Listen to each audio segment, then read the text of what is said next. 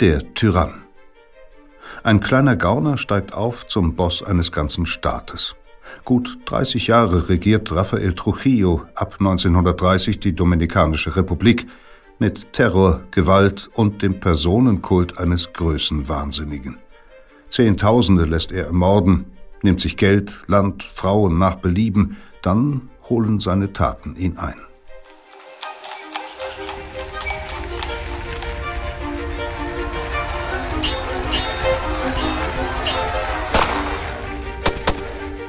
Verbrechen der Vergangenheit.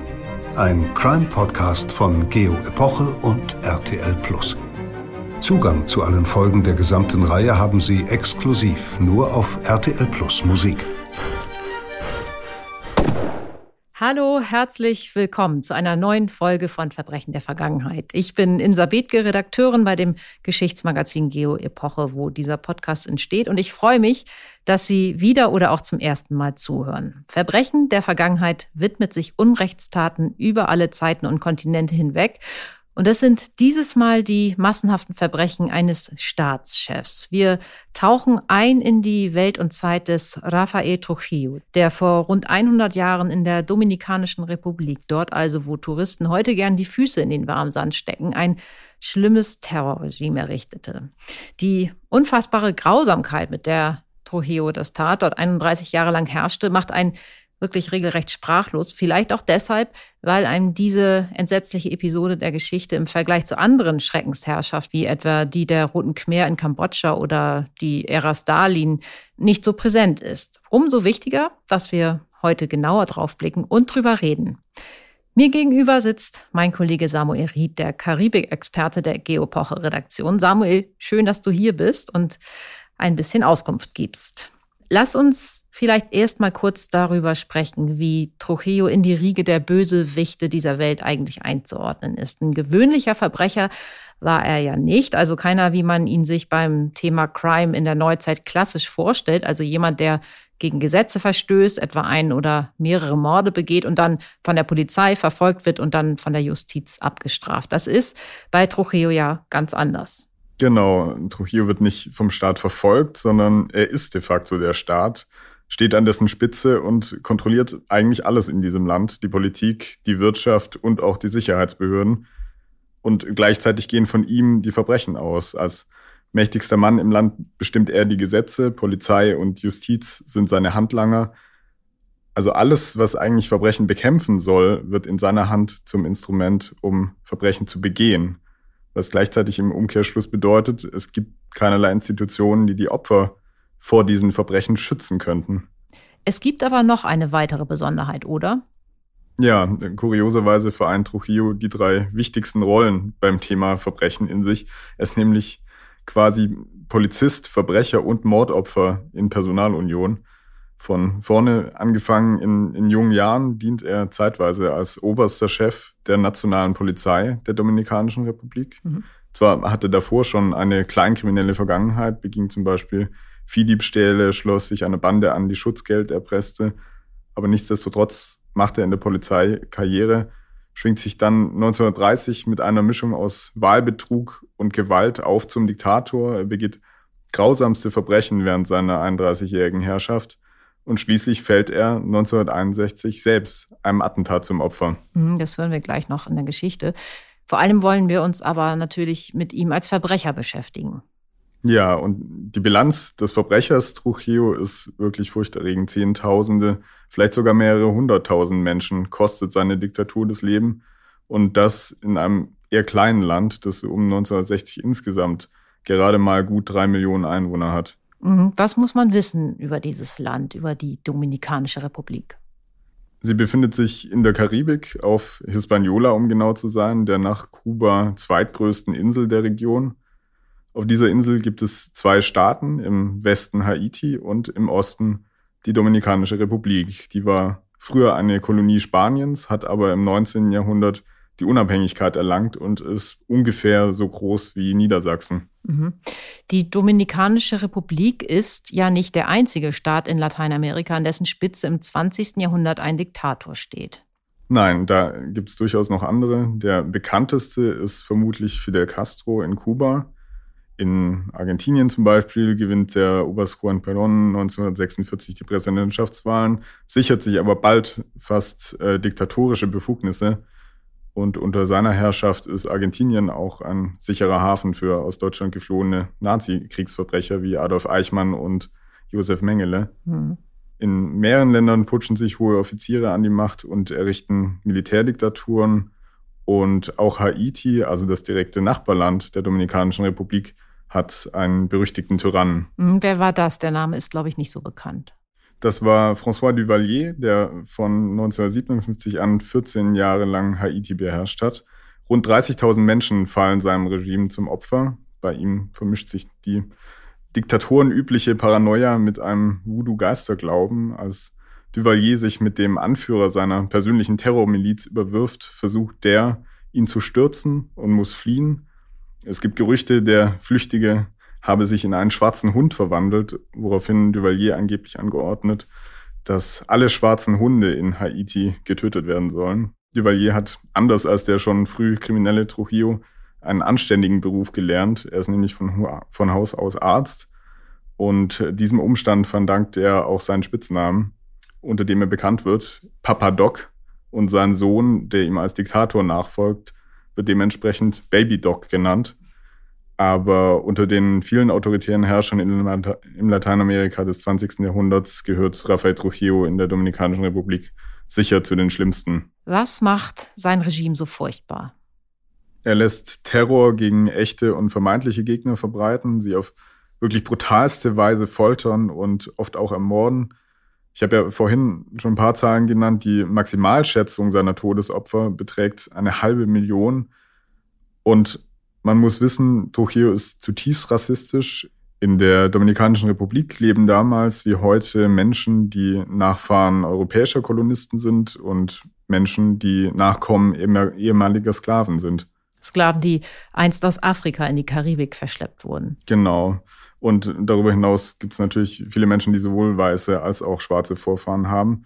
Und Trujillo hat eine regelrechte Obsession mit weißer Hautfarbe, versucht auch seine eigene mit Make-up weiter aufzuhellen. Und 1937 lässt er in einem mehrtägigen Massaker wohl bis zu 30.000 Schwarze, die im Grenzland zu Haiti wohnen und von vielen Dominikanern als Haitianer gesehen werden, von seinem Militär brutal ermorden. Hm, dieses Massaker geht dann als Petersilien-Massaker in die Geschichte ein. Warum? Woher dieser Name? Ja, der Name ruht daher, dass die Soldaten Menschen an Straßensperren stoppen und sie zwingen, spanische Wörter richtig auszusprechen. Darunter auch Perejil, also Petersilie. Das gelingt kreolischen oder französischen Muttersprachlern, die mit Haiti in Verbindung gebracht werden, nicht leicht.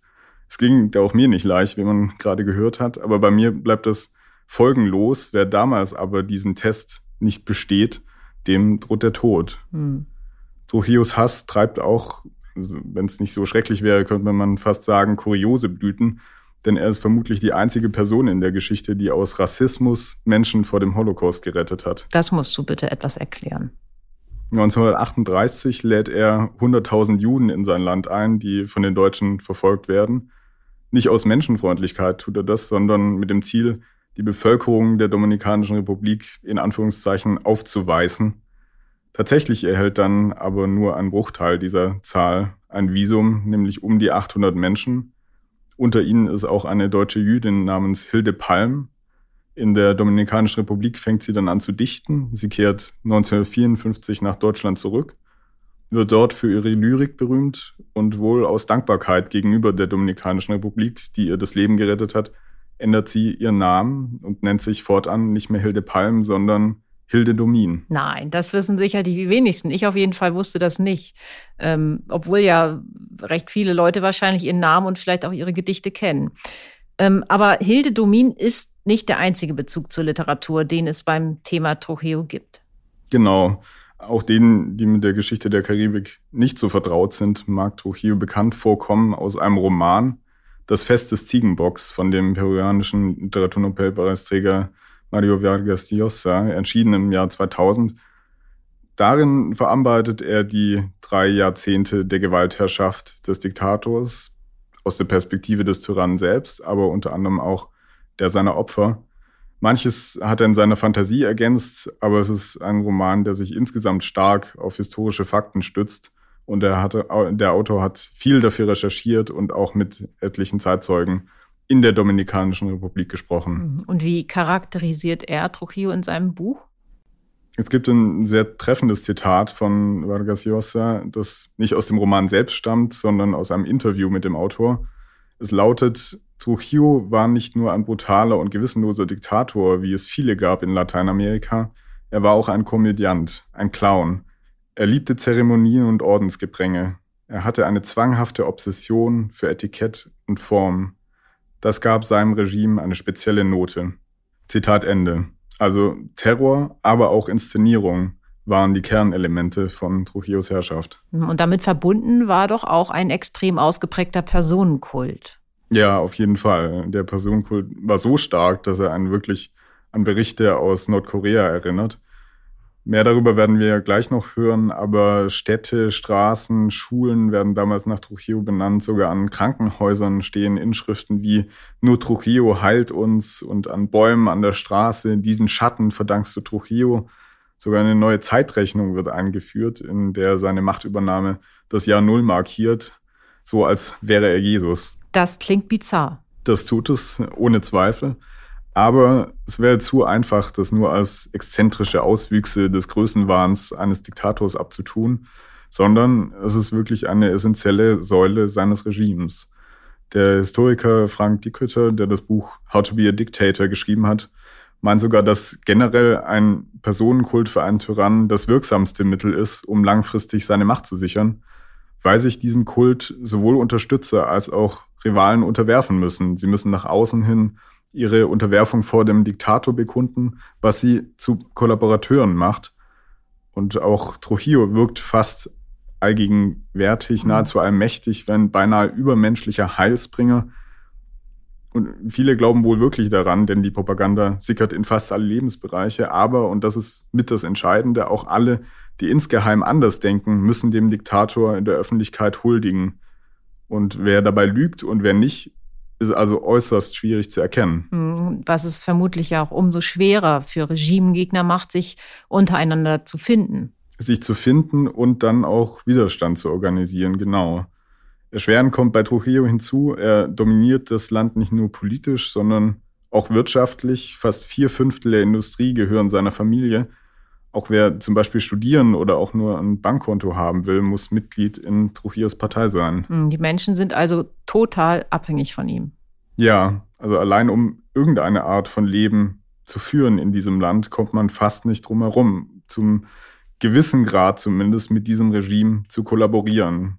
Dadurch werden weite Teile der Bevölkerung im Großen oder im Kleinen durch Taten oder bloße Gesten zu Komplizen und festigen auf diese Weise die Macht des Diktators. Und weil Trujillo 31 Jahre lang herrscht, heißt das, viele Dominikaner wachsen auf, ohne je einen anderen Machthaber, ohne ein Land, ohne diesen vermeintlichen Heilsbringer Trujillo bewusst erlebt zu haben. Hm.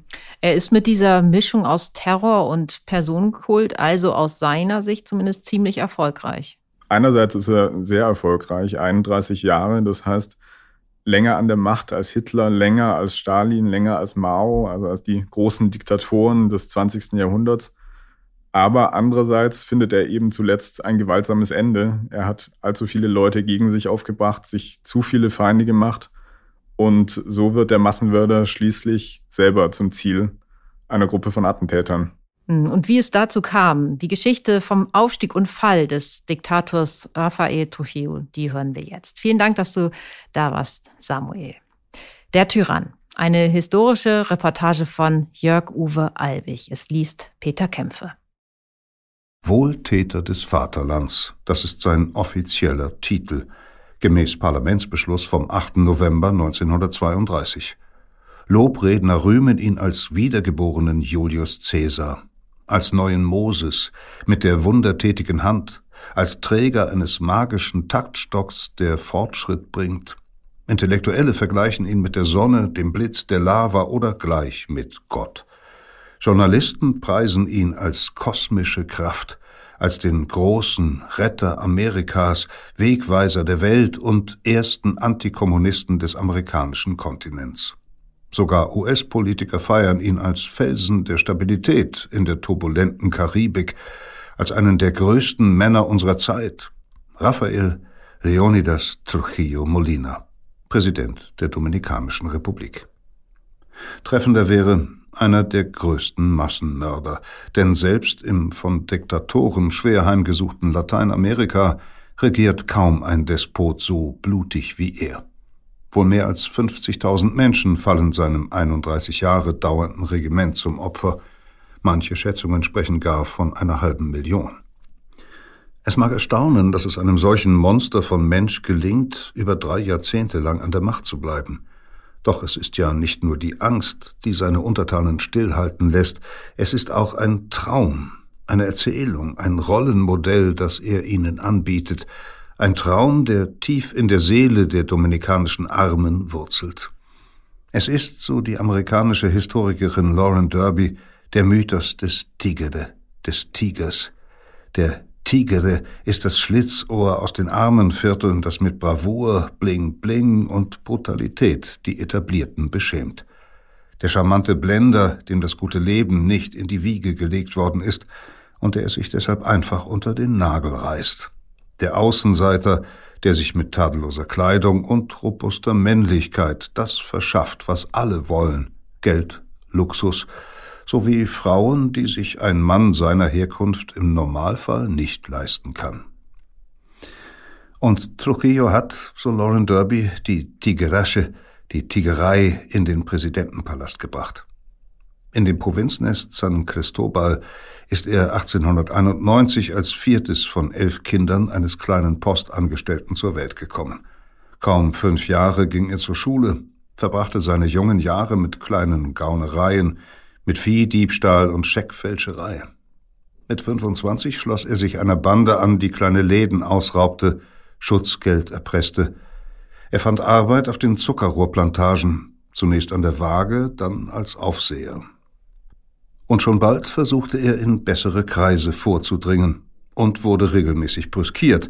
Da war etwa die vornehme Familie einer jungen Frau, die seinen Heiratsantrag ausschlug oder der Society Club, der gleich mehrmals seine Mitgliedschaft ablehnte. Kein Wunder, dass er, wie sein Biograf Robert Crasweller schreiben wird, ständig über einem inneren Abgrund schwebt, entstanden aus dem Bewusstsein sozialer Zurückweisung, das Trujillos großen Groll gegen die Welt angefacht habe. Jetzt aber ist er Herrscher über dieses Land, diese östlichen zwei Drittel der Insel Hispaniola, kaum größer als Niedersachsen, bedeckt mit Stränden, Zuckerrohrfeldern und Gebirgen. Sogar deren mächtigster Gipfel mit 3098 Meter die höchste Erhebung der Karibik trägt nun gemäß Gesetz Nummer 1164 seinen Namen. Ganz wie die zahllosen Straßen und Plätze, die Schulen und Krankenhäuser, die Provinzen und Städte, die sein Parlament schon nach ihm benannt hat. Auch die Kapitale, die älteste koloniale Stadt Amerikas heißt seit 1936 nicht mehr Santo Domingo, sondern Ciudad Trujillo. Hier schlug Anfang des 16. Jahrhunderts das Herz des spanischen Kolonialreichs in der Karibik, bis der Ort um 1520 von Havanna abgelöst wurde und allmählich im Abseits versank. Im 19. Jahrhundert aber, nach der Unabhängigkeit von Spanien, kam der flächendeckende Anbau von Zuckerrohr. Die Monokultur machte die Dominikanische Republik de facto zu einer Exklave der USA, weil deren Unternehmer hier bald die meisten Plantagen besaßen. Ab 1907 verwalteten die Vereinigten Staaten sogar die Finanzen des Landes, das sich bei ihnen tief verschuldet hatte. So ist es keine Überraschung, dass nach politischen Wirren und 13 Präsidenten in nur 17 Jahren die US Marines das Land 1916 kurzerhand okkupieren, im Grunde gehört es den Amerikanern ja längst. Mit Unterstützung einheimischer Hilfstruppen der Policia Nacional Dominicana erzwingen die Invasoren vorläufig Stabilität. Viele Dominikaner lehnen es jedoch ab, für die Besatzer zu arbeiten. So kommt es, dass die Marines bei der Auswahl des Personals nicht wählerisch sein können. Sie müssen, wie ein US-amerikanischer Beobachter berichtet, auf die schlimmsten Schurken, Diebe und Mörder des Landes zurückgreifen, Männer wie Rafael Trujillo. Geschmeidig klettert er die Karriereleiter hinauf. Besonderes Talent bescheinigen ihm seine Vorgesetzten in den Disziplinen militärisches Auftreten sowie Tragen und Warten der Uniform. 1924 ziehen die Marines wieder von der Insel ab. Trujillo aber steigt binnen weniger Jahre zum Chef der Policia Nacional auf und, nachdem die nationale Polizei zur nationalen Armee umgewandelt wird, 1928 auch zu deren Oberbefehlshaber. Nebenbei betreibt er einen lukrativen Schwarzhandel mit Verpflegung, Kleidung und Ausrüstung und verschafft sich so ein sagenhaftes Vermögen und umfassende Macht. Doch damit nicht genug. Mit dem jungen Politiker Rafael Estrella Ureña schmiedet er ein Komplott gegen den liberalen Präsidenten Horacio Vázquez – und hält seine Armee an der Leine, als Estrella Ureña im Februar 1930 mit mehreren hundert Männern, bewaffnet mit von Trujillo beschafften Gewehren, auf die Hauptstadt marschiert. Am 2. März treten Vasquez und sein Vize zurück und flüchten anschließend ins Exil. Bei den folgenden Wahlen im Mai kandidiert Trujillo für das Amt des Staatschefs und denkt gar nicht daran, sich im Wahlkampf auf Argumente zu verlassen, seine bewaffneten Raudis sprengen Versammlungen, entführen und töten gegnerische Aktivisten. Angesichts des Terrors treten die Mitglieder des Wahlkomitees geschlossen zurück und Anhänger Trujillos nehmen deren Plätze ein. Die anschließende Wahl ist eine Farce. Für ihn werden mehr Stimmen gezählt, als es überhaupt Wahlberechtigte gibt. Da das Appellationsgericht in Santo Domingo die Wahl annullieren will, stürmen Trujillos Männer mit Maschinenpistolen den Saal und beenden die Sitzung. Damit hört der Terror noch lange nicht auf. Die bewaffneten Trujistas patrouillieren in einem roten Packard durch die Straßen, um Oppositionelle zu jagen. Zum Ende des Sommers sind fast alle wichtigen Gegner Trujillos tot oder im Exil. Die USA arrangieren sich schnell mit dem neuen Präsidenten. Washington hält ihn für den einzigen, der in seinem Land für Stabilität und Ordnung sorgen kann. Jahrzehntelang unterstützen viele US-Politiker Trujillo und feiern ihn im Kalten Krieg zudem als Verbündeten gegen den Kommunismus. Jeder Angriff auf die Dominikanische Republik, mahnt ein Abgeordneter, nützt nur Moskau und Peking. Tatsächlich lässt Trujillo keine Gelegenheit aus, sich als Speerspitze gegen die rote Gefahr zu empfehlen. Er rühmt sich als Heerführer eines antikommunistischen Kreuzzugs, jener großen Schlacht, die das Schicksal der westlichen Zivilisation entscheiden wird. Dabei ist ihm nichts gleichgültiger als Ideologie. Zwar bewundert er den spanischen Diktator Francisco Franco, war zunächst auch ein großer Verehrer Adolf Hitlers, auch wenn er an dessen Erscheinung den letzten Schneid vermisste, der Mann weiß ja nicht mal, wie man anständig eine Uniform trägt. Dennoch hat Trujillo 1941, gleich nach dem japanischen Überfall auf Pearl Harbor, den Achsenmächten Deutschland, Italien und Japan den Krieg erklärt. Natürlich griff seine Armee nicht wirklich ins Geschehen ein, trotzdem belohnten ihn die USA mit vermehrten Importen. Wie der Tigere ersetzt er Moral durch Gerissenheit. Wer nicht betrügen kann, so sein Motto, kann auch nicht regieren. Und er kultiviert eine Aura der Brutalität, die ihm bei Freund und Feind Respekt verschafft. Gewalt ist für ihn nicht nur Mittel zum Zweck, sondern Haltung. Vor allem das Militär, das er permanent bei Paraden und Umzügen vorzeigt, nutzt er als Drohkulisse gegen jeden Widerstand – unter seinem Regiment wächst es um fast das Zehnfache auf 20.000 Mann und schwillt so zu einer der größten Armeen Lateinamerikas. Seine Killer aber schlagen meist in Zivil zu, unvorhersehbar und ohne Warnung, dafür gern mit theatralischem Effekt. Den Leichnam eines ländlichen Rebellenchefs etwa tragen sie auf einem Stuhl durch die beteiligten Dörfer und zwingen die Bewohner mit dem Toten zu tanzen. Und selbst im Exil, etwa in den USA, ist kein Gegner vor Trujillos Schergen sicher. Sie morden so effektvoll und zugleich listenreich, dass man ihnen nie etwas nachweisen kann. Jeder Bürger ein potenzieller Feind, aber auch ein möglicher Spitzel. Ein Heer von bezahlten Lauschern, Inspektoren und Hobbyinformanten hält Augen und Ohren offen. Einige Jahre lang werden gar Hausmädchen an einer speziellen Schule zum Schnüffeln gedrillt und für 40 Dollar im Monat verpetzen Schuhputzjungen ihre Kundschaft. Mindestens sechs separate Geheimdienste belauern das Land und einander. In der Hauptstadt sind die schwarzen VW-Käfer allgegenwärtig, in denen Trujillos Agenten durch die Straßen pirschen. Und wer seinen Namen in der Regierungszeitung El Caribe liest, die unter der Rubrik Öffentliches Forum jeden Tag zwischen fünf und fünfzehn Denunziationen abdruckt, der weiß, was die Stunde geschlagen hat. Die Feinde des Regimes, meist Studenten oder Angehörige der oberen Mittelschicht, schmachten in Gefängnissen, deren Zahl keiner kennt. Überlebende erzählen von Peitschen, die das Fleisch zerreißen, und von Malaria-Mückenschwärmen, die über das herfallen, was von den Opfern noch übrig bleibt, von Frauen und Kindern, vergewaltigt vor den Augen ihrer Angehörigen, von auf männliche Genitalien dressierten Hunden, von Elektroschocks zur Erpressung von Aussagen und vom tagelangen Stehen bis zum Mund in Tanks voll Jauche und Urin.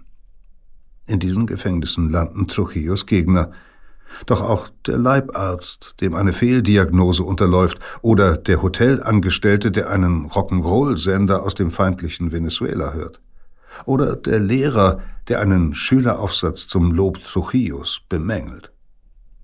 Sein Volk fürchtet ihn – doch zugleich möchte es sein wie er. Vor allem die einfachen Leute bewundern die Auftritte des Diktators. Sie verehren die Eleganz des Dandys von der Straße, seine zehntausend Krawatten, zweitausend Anzüge und Uniformen sowie fünfhundert Paar Schuhe, die zwölf Kilogramm schwere Gala-Uniform im Wert von zehntausend Dollar, die weißen Handschuhe und den napoleonischen Zweispitzhut mit der Straußenfeder alles mit Echtgold und Ehrenzeichen aus mehr als 40 Ländern dekoriert, darunter diplomatische Gefälligkeiten wie das Großkreuz der französischen Ehrenlegion oder der belgische Leopoldsorden. Auch die Bürger selbst müssen ja mitwirken bei dieser Show, müssen bei 30 Grad Jackett und Krawatte tragen, müssen anständiges Schuhwerk anziehen, bevor sie die Hauptstadt betreten. Und sie müssen den Merengue vollführen, dieser Tanz, von der Oberschicht als Trost der Armen verpönt, wird auf Trujillos Anweisung zum Soundtrack der Diktatur. Seine Residenzen, über 30 an der Zahl, sind ebenfalls Requisiten dieses Spektakels. Eines der Lieblingsdomizile des Diktators ist ein schauriger Dekomix aus Spanien, Miami und dem Orient mit Swimmingpool und Kino, Frisiersalon und Eislaufbahn. Gern prahlt der Tigre Trujillo auch mit den Renn- und Polopferden sowie den 35 Automobilen, die er besitzt. Vor allem aber prahlt er mit seinen Frauen. Trujillo hat Sex als Machtinstrument benutzt, glaubt der peruanische Literaturnobelpreisträger Mario Vargas Llosa, der über den Diktator wegen dessen sexueller Rekordsucht, der Ziegenbock genannt, einen Roman schreiben wird. Das Fest des Ziegenbocks. Für ihn war das Geschlechtliche nicht so sehr eine Quelle des Vergnügens, er hat es vor allem eingesetzt, um seine Macht, seine Potenz zu demonstrieren. Tag und Nacht sind seine Häscher beschäftigt, ihm weiblichen Nachschub zu verschaffen. In Gruppen führen sie die Kandidatinnen in den Palast, wo der Wohltäter dann seine Auswahl für die nächsten Nächte trifft. Vor allem schätzt er helle Haut. Denn bei aller Volkstümlichkeit ist Trujillo besessen vom Weißsein. Der soziale Wert klebt ja in diesem Land an der Idee der Rasse. Dominikanische Frauen bleichen sich die Haut, blondieren ihre Haare und schminken sich die Lippen schmal. Auch Trujillo verwendet helles Make-up, lässt sein Gesicht auf Fotos ein paar Nuancen Richtung Weiß retuschieren. Und als er 1938 ein Kontingent von 100.000 durch die Deutschen verfolgten Juden in sein Land einlädt, tut er es auch, um durch Vermischung die Hautfarbe seiner Untertanen aufzuweißen. Allerdings erhalten dann nur etwa 800 tatsächlich ein Visum. Der Inbegriff des Schwarzen aber sind die Nachkommen afrikanischer Sklaven, die vor allem im Grenzland zu Haiti leben. Vielen gelten sie nicht als Dominikaner, sondern als Bürger des Nachbarstaats.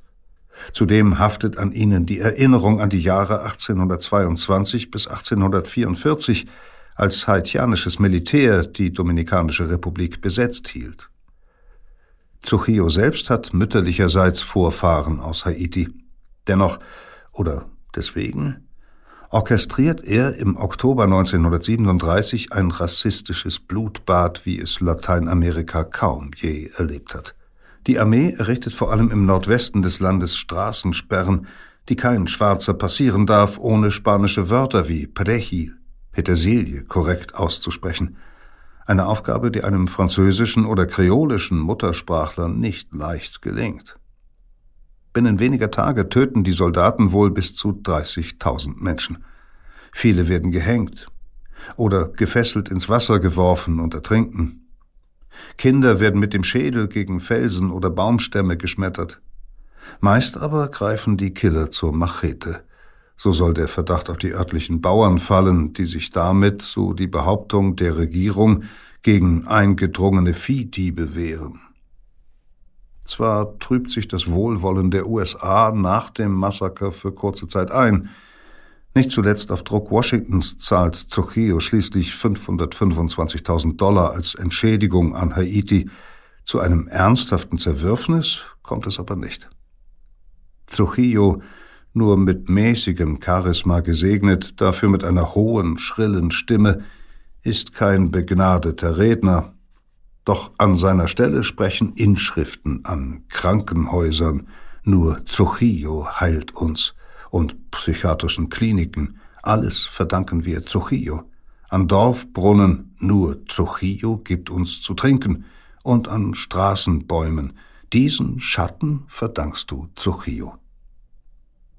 Es sprechen die über 1800 Trujillo-Büsten im öffentlichen Raum und die Kalender, die anlässlich seines Putsches auf das Jahr Null zurückgestellt und durch über 100 neue Feiertage ergänzt worden sind, etwa der Geburtstag des Diktators oder der Jahrestag seines Eintritts in die Armee, seines Wahlsiegs oder seiner Amtseinführung.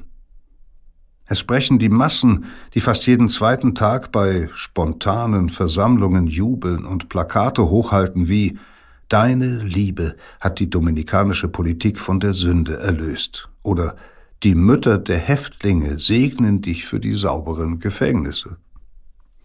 Und es spricht die Partei, Trujillos Partido Dominicano, die sämtliche Sitze im Parlament hält. Jeder Abgeordnete muss eine undatierte Rücktrittserklärung ausstellen, damit Trujillo ihn jederzeit umstandslos entlassen kann.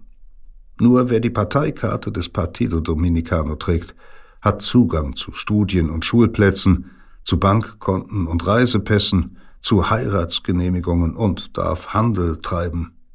Und die 15 Prozent der Arbeitnehmer, die beim Staat angestellt sind, müssen dem Partido monatlich 10 Prozent ihrer Gehälter spenden. Denn Trujillo beherrscht das Land nicht nur, er besitzt es auch. Fast 80 Prozent der Industrie gehören der Familie des Tyrannen. In ihren Firmen sind 45 Prozent aller Arbeiter beschäftigt. Mehr als die Hälfte seiner Untertanen ist für ihr Brot auf den Diktator angewiesen, denn auch große Teile der dominikanischen Landwirtschaft nennen die Trujillos ihr eigen, die so von den steigenden Weltmarktpreisen für Kaffee und Zucker, Tabak und Kakao profitieren. Mit viel Geld, politischem und militärischem Druck hat Trujillo sich Monopole für fast alles verschafft. Eins auf Salz etwa, das den Salzpreis umgehend auf das Fünffache schnellen lässt. Oder eins auf Reis, das den Reispreis auf mindestens das Doppelte treibt. Und als krönenden Höhepunkt fügt Trujillo seinem Imperium noch die Zuckerindustrie an, die vor allem in US-amerikanischen Händen liegt. So sehr fürchten die Investoren drohende Schikanen durch das Regime, dass sie dem Diktator schließlich ihre Anteile verkaufen.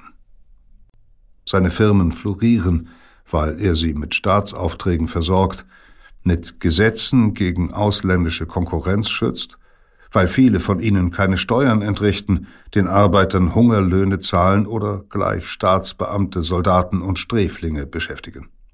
Macht eine Firma trotzdem Verluste, verkauft Trujillo sie mit Profit an den Staat und kauft sie, falls sie sich wieder erholt, billig zurück.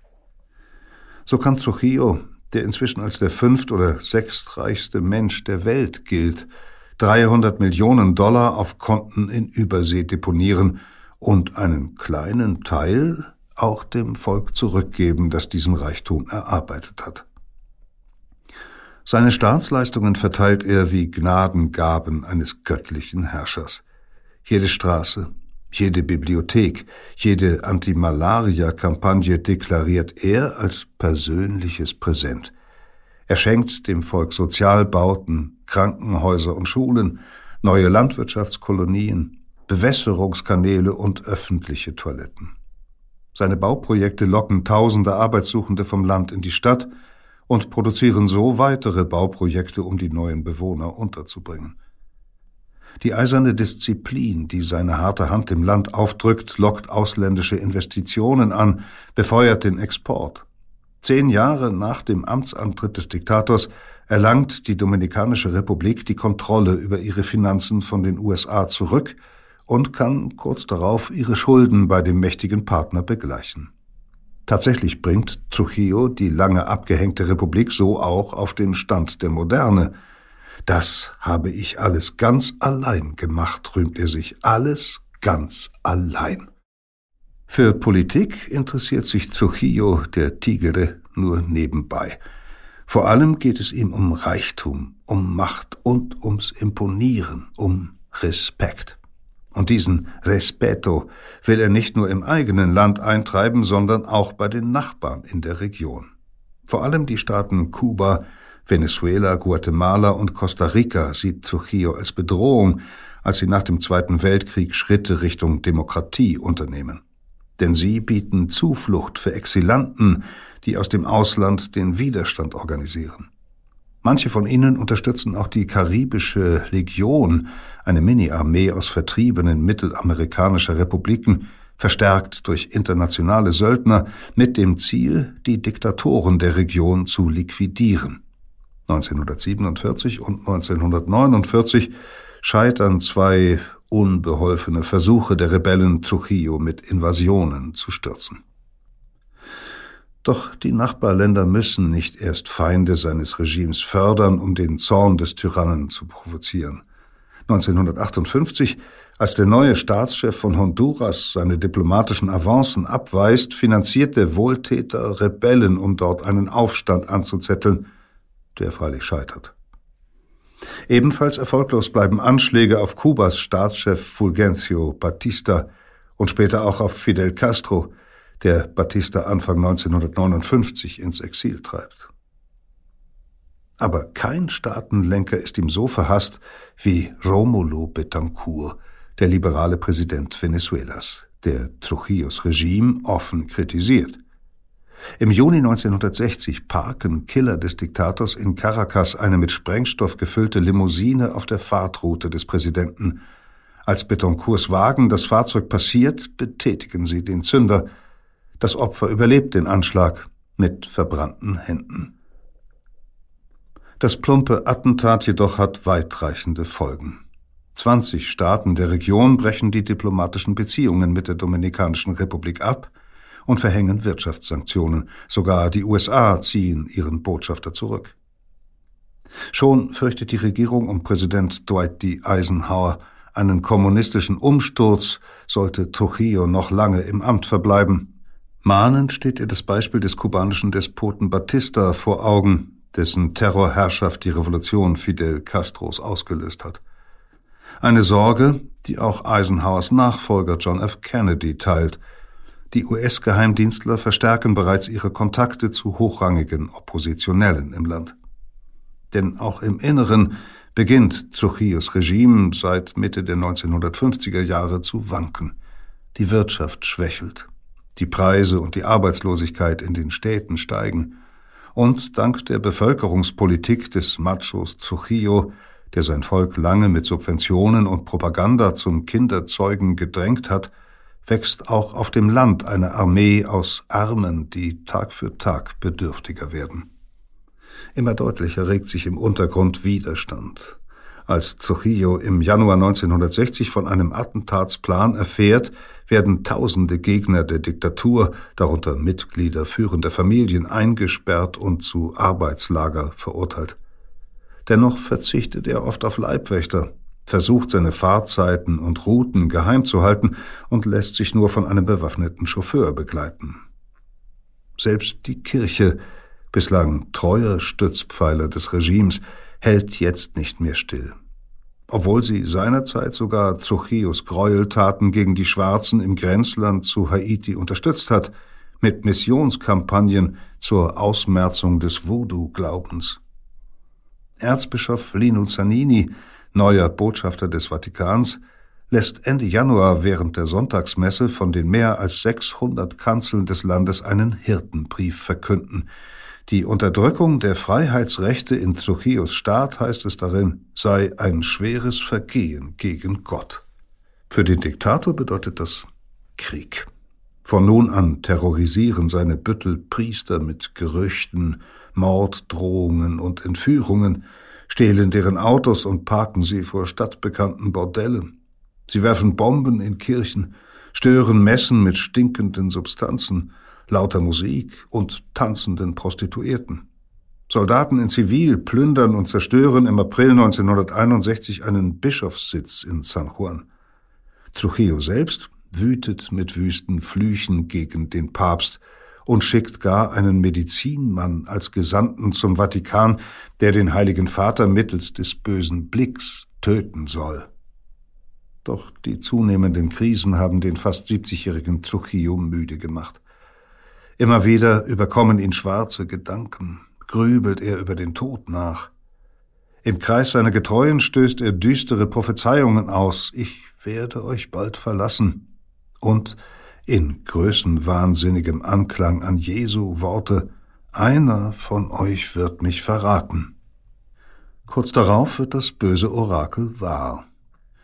Am Abend des 30. Mai 1961 fährt Trujillo im Fond seines hellblauen 1957er Chevrolet auf der Uferstraße über dem Karibischen Meer, als zwei Attentäter aus einem vorbeifahrenden Wagen auf ihn feuern. Der Diktator ist verwundet und blutet, aber er gibt nicht auf.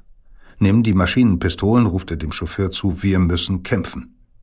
Der Chevrolet bremst ab. Das Auto der Attentäter zieht vorbei, wendet und fährt wieder auf Trujillos Wagen zu. Vier Männer mit gezogenen Waffen springen heraus. Auch der blutende Tyrann schleppt sich aus der Tür, zieht seinen Revolver, während der Chauffeur mit einer Maschinenpistole schießt. Da hält ein weiteres Auto. Die Männer darin hechten hinaus und geben den Attentätern Feuerschutz, von denen einer, unsichtbar in der Dunkelheit, um den Chevrolet herumläuft. Er schießt. Trujillo taumelt dann ist der Tigere tot. Bereits kurz darauf hat die Polizei fast alle Verschwörer gefasst. General Roman Fernandez, Staatssekretär für die Streitkräfte und damit hochrangigster Unterstützer des Komplotts, wird tagelang bestialisch gefoltert und schließlich erschossen. Und noch lange wird die Welt über eine Beteiligung der CIA an dem Attentat spekulieren. Doch auch wenn die Mitglieder von Trujillos Familie auf Druck der USA bald die Insel verlassen, die Zeit der Diktatur ist längst nicht vorbei. Den liberalen Präsidenten Juan Bosch, Sieger der ersten freien Wahlen seit der Besatzung durch die USA, putscht das Militär 1963 schon nach sieben Monaten aus dem Amt. Und als 1965 die Bevölkerung und Teile der Armee versuchen, seine Wiedereinsetzung zu erkämpfen, schickt US-Präsident Lyndon B. Johnson erneut Truppen, um das Land zu besetzen. Ich will, so seine Begründung, kein zweites Kuba in unserer Hemisphäre. Mit Washingtons Unterstützung wird Trujillos Getreuer Joaquin Balaguer neuer Staatschef. Nach der Manier seines Mentors regiert auch er mit Terror und Unterdrückung. So kann er sich mit Unterbrechungen drei Jahrzehnte lang an der Spitze des Staates halten. Die grandiose Selbstdarstellung des Tigre Trujillo aber findet mit dessen Tod ihr Ende. Die zahllosen Straßen und Plätze, Schulen und Krankenhäuser, Provinzen und Städte, die nach dem Diktator benannt sind, bekommen neue Bezeichnungen. Der Pico Trujillo, der höchste Berg der Insel, heißt jetzt nach dem alten dominikanischen Freiheitskämpfer Juan Pablo Duarte. Und Ciudad Trujillo, die Hauptstadt, trägt nicht mehr den Namen eines Schurken, sondern wieder den eines Heiligen, Santo Domingo. Das war Peter Kämpfe mit einer Geschichte aus der Geo-Epoche-Ausgabe Die Karibik. Bequem nachlesen können Sie das Ganze in unserer Digitalbibliothek Geo-Epoche Plus, die unter geo-epoche.de erreichbar ist.